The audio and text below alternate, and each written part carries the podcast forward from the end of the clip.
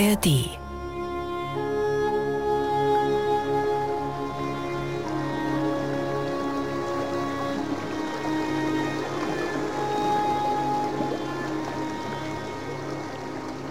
Der kleine Junge hat es nicht weit bis zum Moldau. Ein paar Sprünge und schon ist er an dem herrlichen Ufer. Dort kann man träumen, die Musik der Wellen hören, die sich an den kleinen Hindernissen brechen. Immer häufiger sagt er zu seinen Geschwistern, geht schon mal vor, ich übe noch ein bisschen. Die Geige singt unter den kleinen Händen des Antonin, so haben die Dvořáks ihren Erstgeborenen genannt. Natürlich legen sie in ihn alle Hoffnung zum Erhalt ihrer Metzgerei. Er wird lernen, wie man Würste macht, Schinken und natürlich den traditionellen tschechischen Veprova Pecene, den Schweinsbraten. Aber Antonin schlägt lieber die Orgel als das Schnitzel, stopft sich voll mit Tönen anstatt mit Metzgereiwissen. Der spätere Gesellenbrief soll gefälscht sein, die ersten Kompositionen allerdings nicht.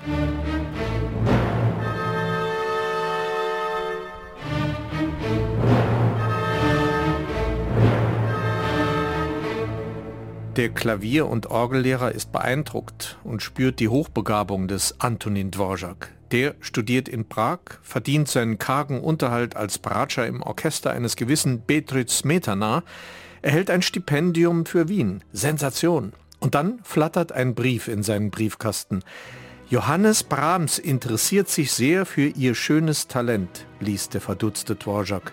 Der acht Jahre ältere Brahms hatte Noten von Dvorak in die Hände bekommen und wusste sofort, das ist ein Jahrhunderttalent.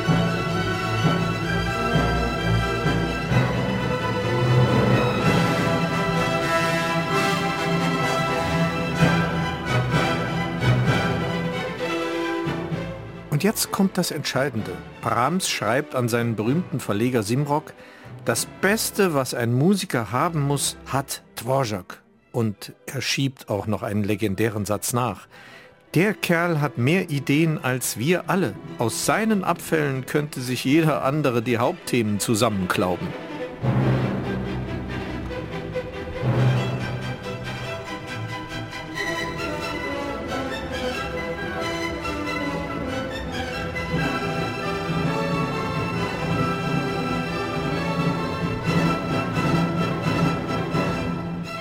Simrock startet einen Versuchsballon, bestellt bei Dvorak eine Sammlung slawischer Tänze, die abgehen wie eine Rakete. Da fliegt nicht nur eine Tür, sondern ein ganzes Scheunentor zur Welt auf. Dvorak ist in aller Ohren. Er schreibt und schreibt, wird gehört, gefeiert, umworben. Die Musik kommt aus tiefer böhmischer Seele. Und dann Schnitt. Dvorak ist mittlerweile 50. Ein Telegramm. Man beruft ihn zum Direktor und Kompositionslehrer ans Konservatorium nach New York.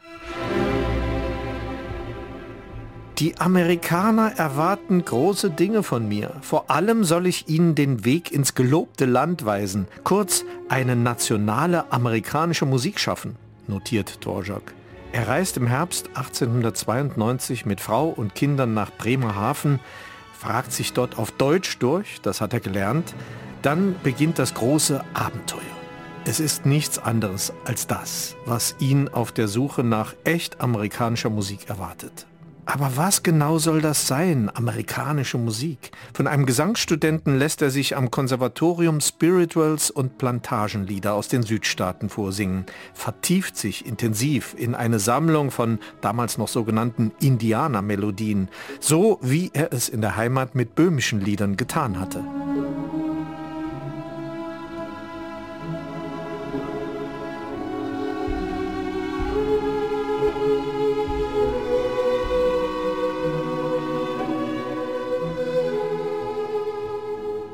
Dvorak ist an jedem Morgen in New York unterwegs, in der Stadt, am Hafen, im Central Park, unterrichtet, pinselt Noten. Die Melodien formen sich in seinem Kopf. Alles vermischt sich, das Tschechische und die Spiritual Anklänge. Und er soll später über die in New York entstandene Musik sagen, wer eine Spürnase hat, muss den Einfluss Amerikas erkennen. Aber es sind meine Melodien.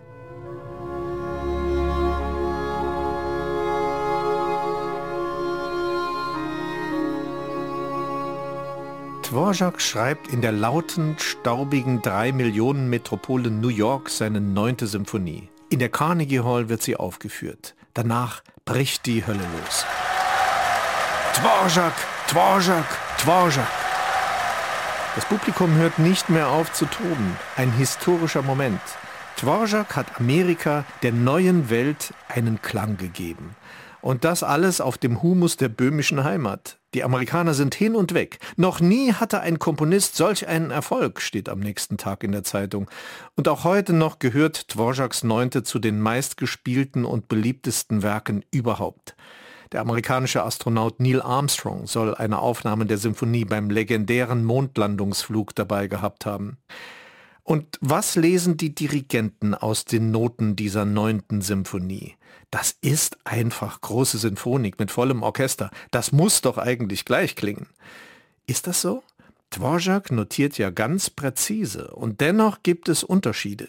Wie wirkt sich das aus? Alles Interpretationssache. Interpretationssache. Interpretationssache. Interpretationssache. Interpretationssache.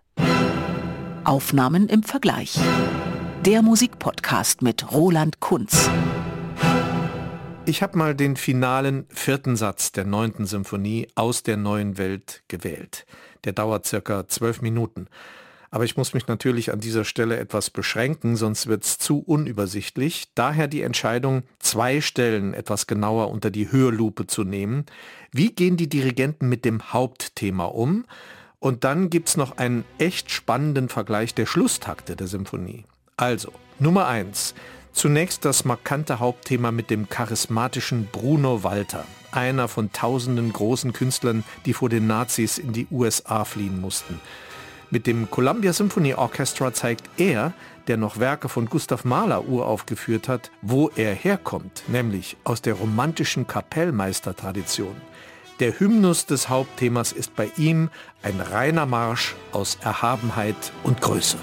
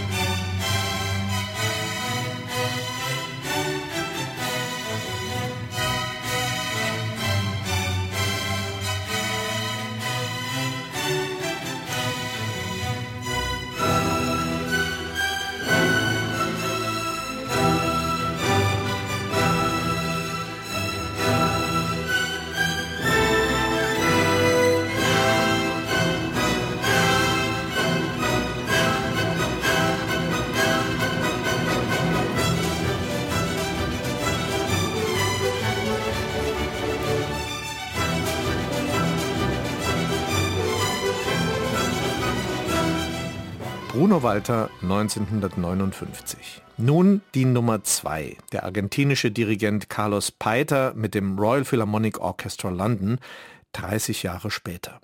Paiter war ein absoluter Bewunderer von Karajan. Das merkt man. Er kitzelt ein wenig Western heraus aus der Musik. Also tatsächlich das, was Dvorak eventuell beabsichtigt hatte, amerikanische Musik.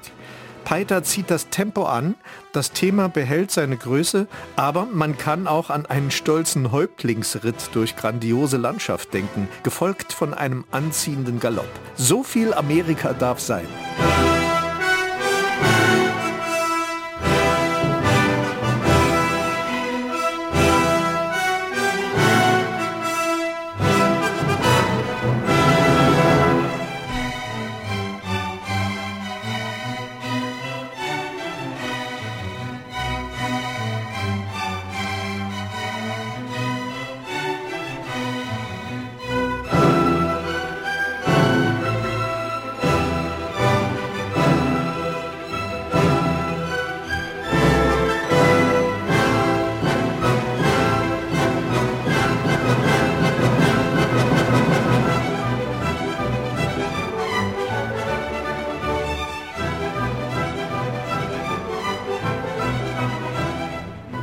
Carlos Peiter und nun die Nummer 3, Leonard Bernstein, der Amerikaner, der übrigens seinen Durchbruch schaffte durch eine Grippe. Genau, er war damals, 1943, 25 Jahre alt. Das New York Philharmonic Orchestra sollte ein landesweit übertragenes Radiokonzert geben, aber der berühmte Chefdirigent, wir kennen ihn schon, Bruno Walter, hatte eine heftige Grippe und schickte den jungen Mann seines Vertrauens als Vertreter ins Rennen, Leonard Bernstein. Am nächsten Tag war er in aller Munde, ein Komet. Und er nimmt dieses Hauptthema von Dvorak ganz anders, dehnt die einzelnen Töne des Hymnus, bindet sie aneinander. Das ist kein Marsch, kein Ritt, das ist eine sonnengeflutete Seele, die sich Euphorie aus dem Leib singt. Das ist das Wörtchen, das ich über diese Anmutung schreiben würde. Euphorie.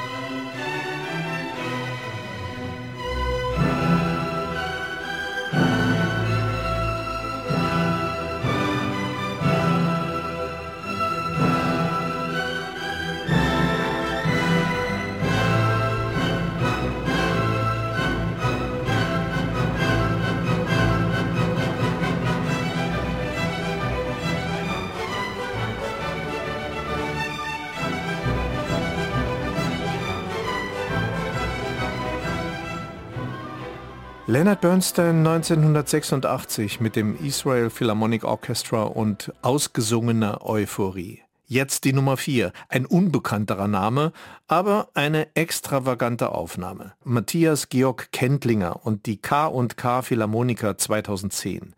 Zu dieser Zeit hat der durchtrainierte Tiroler mit den wilden Locken schon einiges an Erfahrung in die Waagschale zu werfen. Eigene Kompositionen, Dirigate, Gründung einer Ballettkompanie und eines großen eigenen Orchesters, eben der K&K Philharmoniker.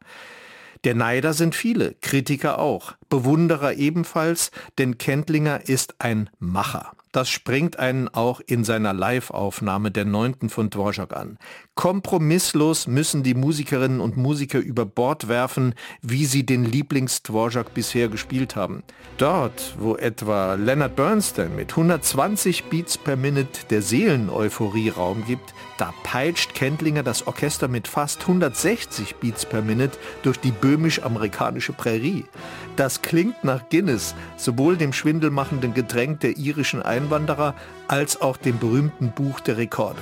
Auf die Plätze, fertig, los!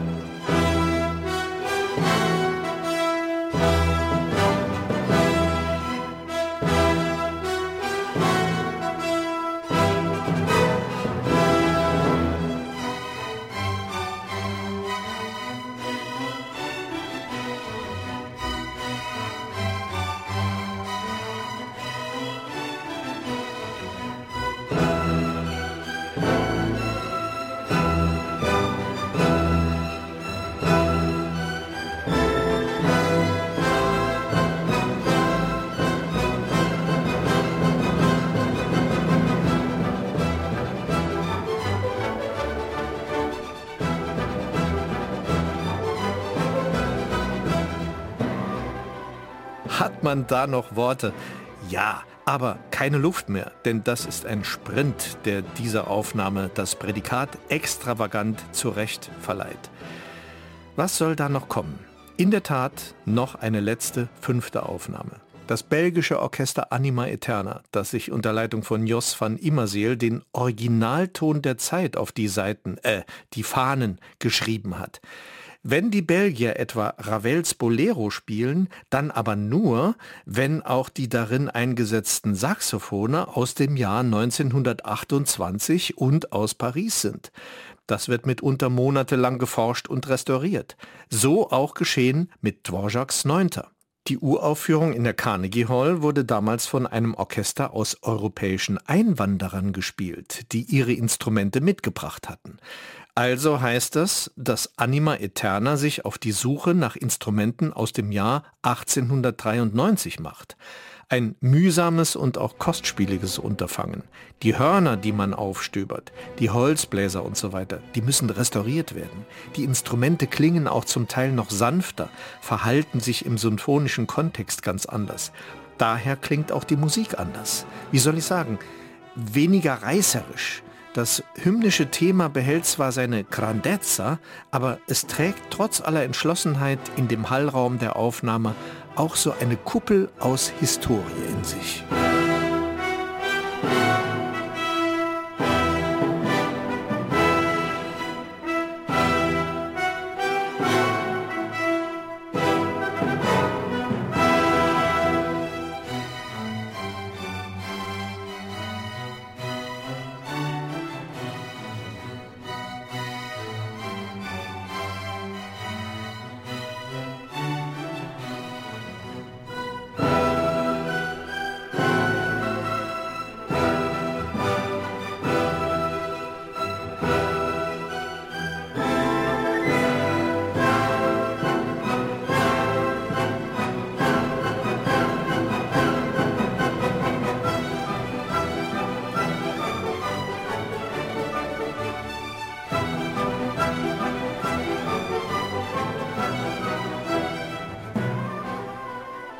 Anima Eterna unter Leitung von Jos van Immerseel mit den historischen Instrumenten. Das war die fünfte und letzte Aufnahme dieser sagenumwobenen neunten Symphonie von Dvorak.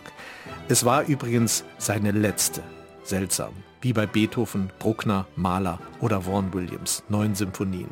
Also, diese sogenannte Symphonie aus der neuen Welt steckt voller Details, voller Melodien, voller Glück, aber auch Wehmut da könnte man allein mit diesem vierten Satz Stunden füllen.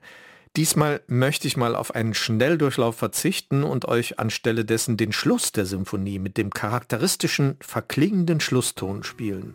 Also nochmal die Nummer 1, Bruno Walter. Das Horn ruft aus der Ferne und zieht damit noch einmal alle sinfonischen Kräfte zusammen.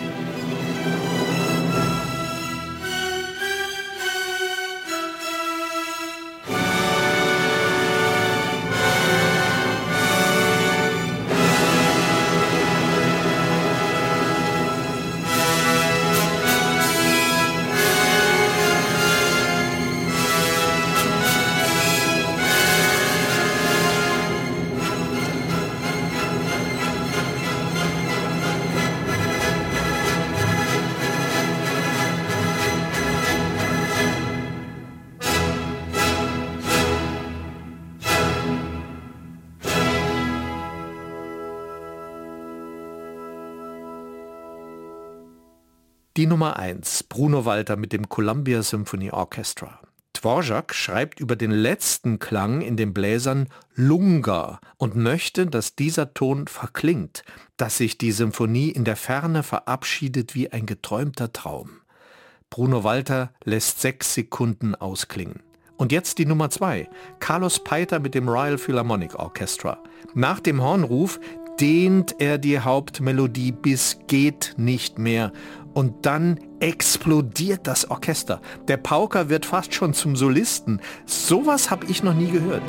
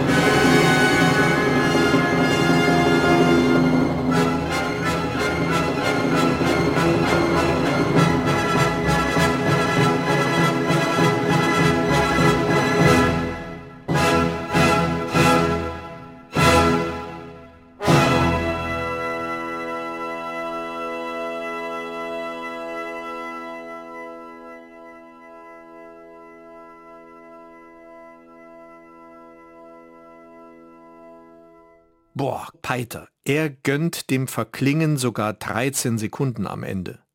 Und nun die Nummer drei, Leonard Bernstein. Auch er nimmt den Schluss höchst dramatisch, quasi in Zeitlupe. Das Orchester ist im Rausch und spart noch Kraftreserven für den allerletzten Schlag, den Bernstein ganz gekonnt noch ein Stück absetzt und dann 15 Sekunden verklingen lässt.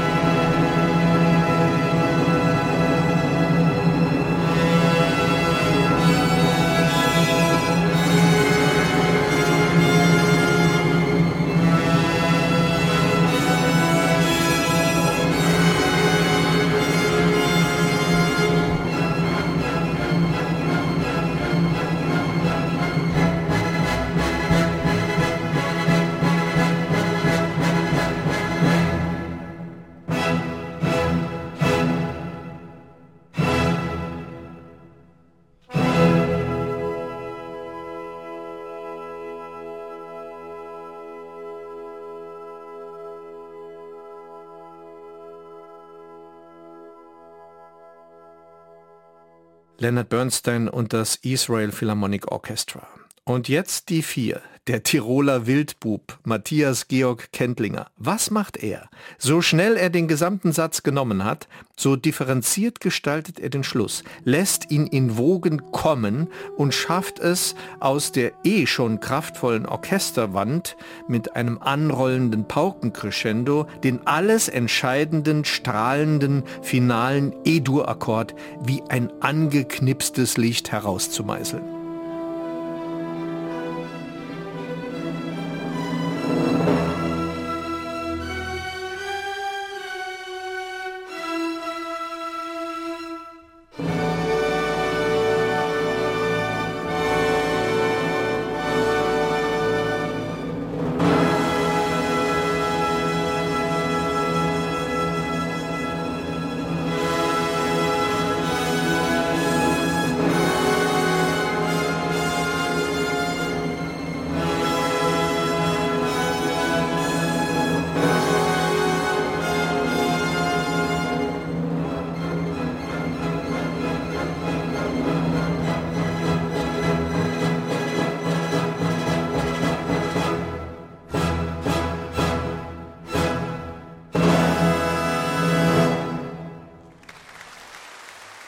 Tja, und dann das. Kendlinger lässt den verklingenden Schluss, das Echo, einfach weg. Nach dem Motto, was geht mich der Dvorak an? Ich will hier keine Spaßbremse. Ich will einen anständigen Schluss und Applaus.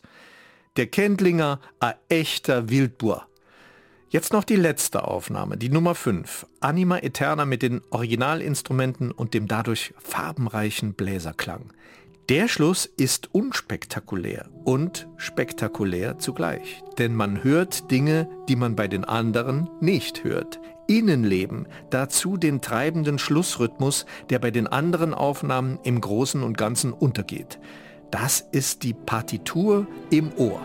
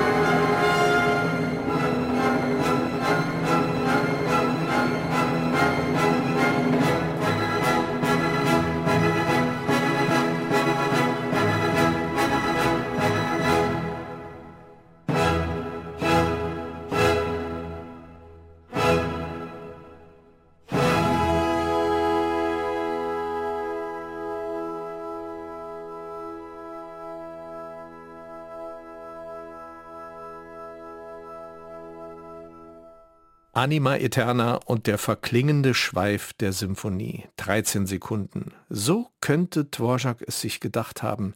Er, der jetzt aus dem Verbeugen gar nicht mehr rauskommt. Über 30 Minuten sollen die Amerikaner ihn gefeiert haben an diesem Dezemberabend 1893, kurz vor Weihnachten. Ihr könnt gerne weiterstöbern. Es ist ja manchmal wirklich verblüffend, unterschiedliche Aufnahmen im direkten Vergleich zu hören und ein wenig zu deuten, warum die Dinge so sind, wie sie sind. Die Angaben zu den Aufnahmen von heute findet ihr wieder in den Show Notes und wenn euch diese Folge gefallen hat, dann abonniert gerne unseren Podcast. So verpasst ihr auch keine der neuen Folgen. Klickt auch gerne einen der anderen Musikpodcasts in der ARD Audiothek an, zum Beispiel WDR 4 Klassik Populär. Und wenn ihr eine Idee habt, was euch an dieser Stelle interessieren würde, schreibt mir gerne an interpretationssache.sr.de. Schön, dass ihr Interpretationssache den Musikpodcast von SR2 Kulturradio verfolgt. Wir gehen jetzt in eine kurze Sommerpause und Anfang September sind wir wieder da mit der dritten Staffel. Lasst euch überraschen. Und zum Abschluss, aus Zeitgründen, eine der Versionen ausnahmsweise nicht ganz, aber in einem etwas größeren Ausschnitt, meine Wahl ist heute auf die Karajan-inspirierte, vollmundige, volltönende und voluminöse Welt des Royal Philharmonic Orchestra unter Leitung von Carlos Peiter gefallen. Die Aufnahme hat mich persönlich überrascht.